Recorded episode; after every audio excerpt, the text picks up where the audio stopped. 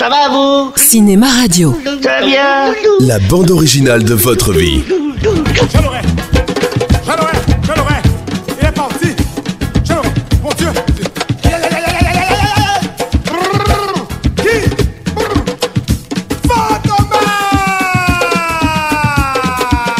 Louis de Funès ou l'art de la grimace cinématographique. Il décide tout bonnement Ça avertit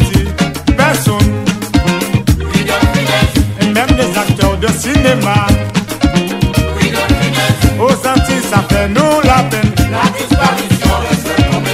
Troisième épisode, rencontre décisive avec une belle, Guitry et les Branquignoles. Avez-vous connu cette courtisane vêtue de satin fourré de bora et qui chaque soir se met au champagne, c'est la Léopolda. En 1949, dans le film Du Guesclin de Bernard Delatour, il interprétera cette fois-ci quatre rôles. Je connais l'Espagne. C'est un pays sec comme un nombril de couleuvre. Vous serez bien payé. Je vous ferai délivrer par le roi de France 100 000 florins d'or. Dis-nous, Guéclin, que veut ton roi de France Nous faire suer Dieu sait quel soir Nous mener noyer comme chien galeux L'autre intérêt de cette fresque historique sera surtout de faire rencontrer De Funès avec l'un de ses futurs réalisateurs fétiches, à savoir Gérard Houry, ici acteur dans le rôle du roi de France, Charles V. Un homme qui court aux trois quarts mort et tout nu assaillir une ville entière. C'est bien celui que la Providence a marqué pour délivrer le royaume. La même année, Louis joue dans deux films réalisés par André Hunebelle, cinéaste qui sera également très important pour lui, puisqu'il le choisira pour le rôle de Juve dans Les Trois Fantomas. Si De Funès n'a qu'un rôle muet dans Millionnaire d'un jour, il en aura un autre beaucoup plus consistant dans le film d'espionnage Mission pour Tanger, où il interprète un général espagnol haut en couleur. Mais permettez-vous esta danse Ce sera avec plaisir, général. Mais tout à l'heure, pour un tango de préférence. Sus deseos son órdenes Ah, ah, Excusez-moi, pero es un tango Je ne comprends jamais rien, il faut mieux que je m'en débarrasse. Monsieur Georges Mas, général Razelmo. Excusez-moi, monsieur Oh, ne vous excusez pas, militaire. Nous avons été général avant vous, nous savons ce que c'est que d'être en terme. hein. Mais qu'il est très aimable, ce monsieur Et qu'est-ce qu'il Il vous couvrait de fleurs. Des flores Euh, complimenté usted. Ah, si, si, si, si, si Toujours en 1949, il a un rôle un peu plus consistant dans Pas le week-end pour notre amour de Pierre Montazel, aux côtés de la star de l'époque, Luis Mariano. Cependant, la production lui fait subir une douloureuse ablation du prénom en ne le créditant au générique que d'un spartiate de Funès. Mais le dîner n'est pas encore terminé, mademoiselle. Mais d'habitude, le dîner est terminé à Oui, cette mais ce soir, nous célébrons les fiançailles de Monsieur Franck avec mademoiselle Laurie. Comment les fiançailles? Parce qu'ils vont se marier. Bon, écoutez, Constantin, il faut absolument que je voie Monsieur Franck ce soir. Si mademoiselle veut bien patienter dans la galerie de tableaux, je vais essayer de prévenir monsieur. Il interprète Constantin, un domestique également pianiste qui accompagne le chanteur dans quelques scènes, l'occasion pour lui de rentabiliser les nombreuses heures passées dans des clubs miteux. Allez, allons-y les enfants, on n'a pas beaucoup de temps. Hein. oh, pardon.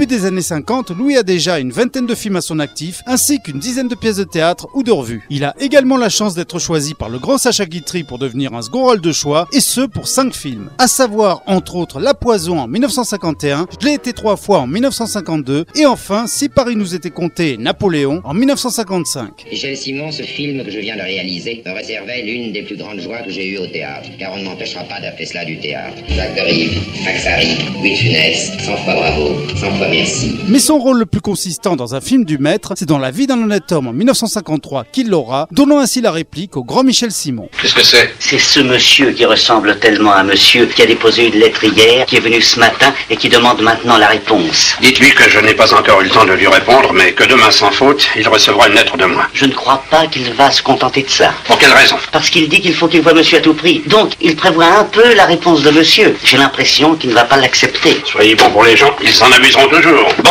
voyez de d'entrée. Et c'est également dans ce film que l'acteur a l'occasion de donner la réplique pour la première fois à Claude Jansac dans le rôle d'une soubrette. Et celle-ci deviendra bien évidemment, dix ans plus tard, sa femme de cinéma. Eh bien, voulez-vous que je vous dise le fond de ma pensée? Ne vous en privez pas pour moi. Ça, c'est un homme qui commence déjà à regretter la vie qu'il menait jusqu'ici. Il en disait du mal, mais ses yeux...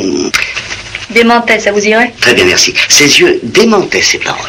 Pour en finir sur les rapports entre De Funès et Guitry, l'acteur participera au film hommage au maître décédé en 1957, à savoir La vie à deux, réalisé en 1958 par Clément Duhour, d'après un scénario non tourné de l'auteur. Louis interprète un notaire, maître Stéphane, chargé de respecter le testament d'un auteur à succès, très inspiré de Guitry bien sûr, souhaitant léguer à quelques individus ayant inspiré certains personnages de ses pièces une partie de sa fortune. Monsieur Pierre Caro a écrit une œuvre intitulée La vie à deux. Ce livre raconte les amours de quatre couples. C'est à eux que notre notre ami désire léguer sa fortune à la condition expresse qu'il soit demeuré aussi heureux qu'il l'était à l'époque où l'œuvre fut écrite. Comprenez? C'est définitif. Bon, il reste donc trois couples à retrouver. Euh, non, pardon, à l'instant, vous avez dit quatre. Oui, non, mais, euh, non, mais trois seulement restent en compétition. Mais pourquoi? Parce que le quatrième, ah bah non, non, plutôt le premier, va nous servir d'exemple. Entre les séquences avec De Funès sont intercalés quelques extraits des pièces qui ont fait son succès, l'occasion pour de nombreux acteurs et actrices, sublimés par les textes brillants du maître, de rendre hommage une dernière fois à L'espoir est le plus merveilleux don que Dieu ait fait aux hommes. Malentendu n'est pas faute, continuez d'espérer. Mais qu'il me soit permis au moment de fermer les yeux et de rendre l'esprit, d'adresser un adieu à toutes celles que j'ai aimées. En vérité, j'ai pour la femme un tel amour et pour l'amour un tel penchant que la pensée de vivre à deux sans s'adorer me fait horreur. Faut-il être assez sûr, mon Dieu, qu'on les adore pour oser en parler ainsi? Car elles vous ont tout un système philosophique en vérité sommaire et qui ne concerne que les hommes, mais qui tient parfaitement debout quand ceux-ci sont couchés. En 1951, Louis a besoin, pour percer dans le métier, de passer à la vitesse supérieure. Et l'opportunité de faire partie de la fameuse troupe des Branquignoles est exactement l'occasion qu'il attendait, et il n'a pas l'intention de passer à côté. Racontez-nous un peu maintenant comment est née cette troupe. Comment C'est un petit miracle que les gens se réunissent comme ça? C'est une histoire de conservatoire, de copains de conservatoire, et je crois qu'au départ, Robert était vraiment pas tout à fait normal, je viens de le dire. Colette Brossé au micro d'Henri Sagnier, présentateur à l'époque du 20h de France 2. Et qu'il était très attiré par les, par les autres anormaux autour de nous. Et je crois aussi qu'on sortait de la guerre, on sortait d'une occupation épouvantable, et on avait envie d'éclater, d'exploser, on était jeunes. Cette troupe mythique est créée en 1945 par l'acteur et metteur en scène Robert Derry et sa femme Colette Brossé. La troupe s'appelait au départ les Gaufrettes, mais le père de Colette les ayant traités de branquignoles, Derry décida de la rebaptiser de cette façon. Branque, ça vient de braque. euh, Robert Derry pour un reportage du 20h de l'ORTF. Branquignol, c'est c'est pas d'aplomb dans la tête et c'est charmant. C'est merveilleux d'être fou, je crois. Ils créèrent donc leur premier spectacle, nommé comme le nom de la troupe, en 1948. Parmi les membres fondateurs, on trouvait notamment Micheline Dax, Francis Blanche, ainsi que Jean Carmé. Ce spectacle fut un énorme succès, notamment en Angleterre, et comptabilisa au total presque 1000 représentations. Alors, qu'est-ce que vous avez inventé? Vous êtes inspiré de quoi, à votre avis? Des, des grands, des grands. Peut-être du muet, c'est très Des visuel. grands hein. muets complètement. Buster oui, Keaton, des Charlie Harry Chaplin. Langton, Buster Keaton, tout ça, Harold Lloyd, qu'on a bien connu là-bas après. Et vous inspiriez des, des sketchs visuels? Comment ça se passait? Comment travailliez-vous? Non, Robert trouvait que c'était pas la peine de parler si ce n'était pour dire euh, Claudel ou Molière. euh, il trouvait que c'était pas tellement nécessaire. Il aimait le comique sans, sans texte. Ce cocktail d'humour gaulois, mélangé au style visuel des films muets américains, eut droit à une adaptation cinématographique réalisée par Derry lui-même en 1949. Et voici à présent, grâce aux relations de notre chère marquise, la plus grande attraction du siècle, le plus fort tireur du monde, plus fort que Buffalo Lui-même, voici Bill Rocket. Le fondateur de la troupe et sa femme connaissaient déjà De Funès. En effet, à la fin des années 40, ils allaient souvent l'applaudir quand il jouait encore du piano dans les cabarets. Cependant, à l'époque, celui-ci ne se sentait pas encore prêt à rejoindre la troupe. En revanche, en 1951, fort de son expérience, Louis tente sa chance et propose ses services à Derry, qui accepte. Dites, j'aurais voulu ne pas me faire remarquer. Ah bah c'est loupé ça. On ne voit que vous ici, vous êtes. Croyez? Oh là, je crois pas, j'en suis sûr. Non, moi j'aurais désiré passer inaperçu. Comment vous appelez-vous? Michel Leboeuf. Leboeuf C'est un bon nom ça pour le théâtre. Ah, vous croyez C'est un très bon nom. Madame Maillan, Oui, mon petit Derry je vous présente Monsieur Leboeuf. Je vais l'essayer dans le rôle de courrier. C'est une excellente idée. Ah si, ça sera sûrement très drôle. Allez, le bœuf, magne-toi.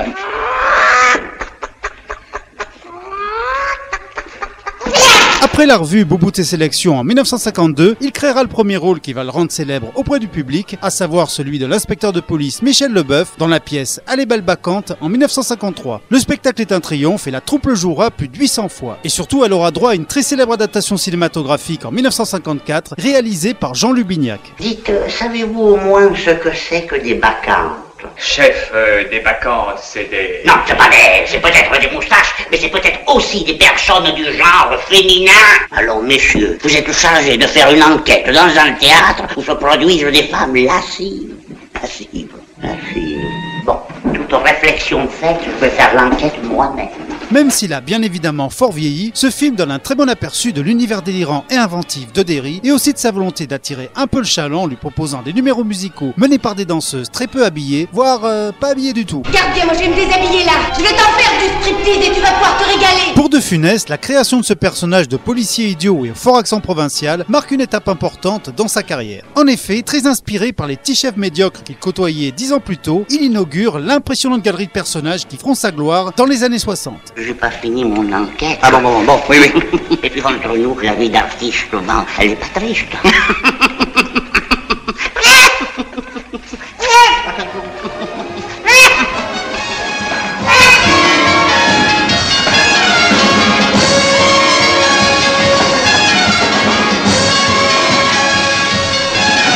C'est déjà la fin de cet épisode, je vous retrouve très vite pour la suite de notre grand feuilleton consacré à Louis de Funès.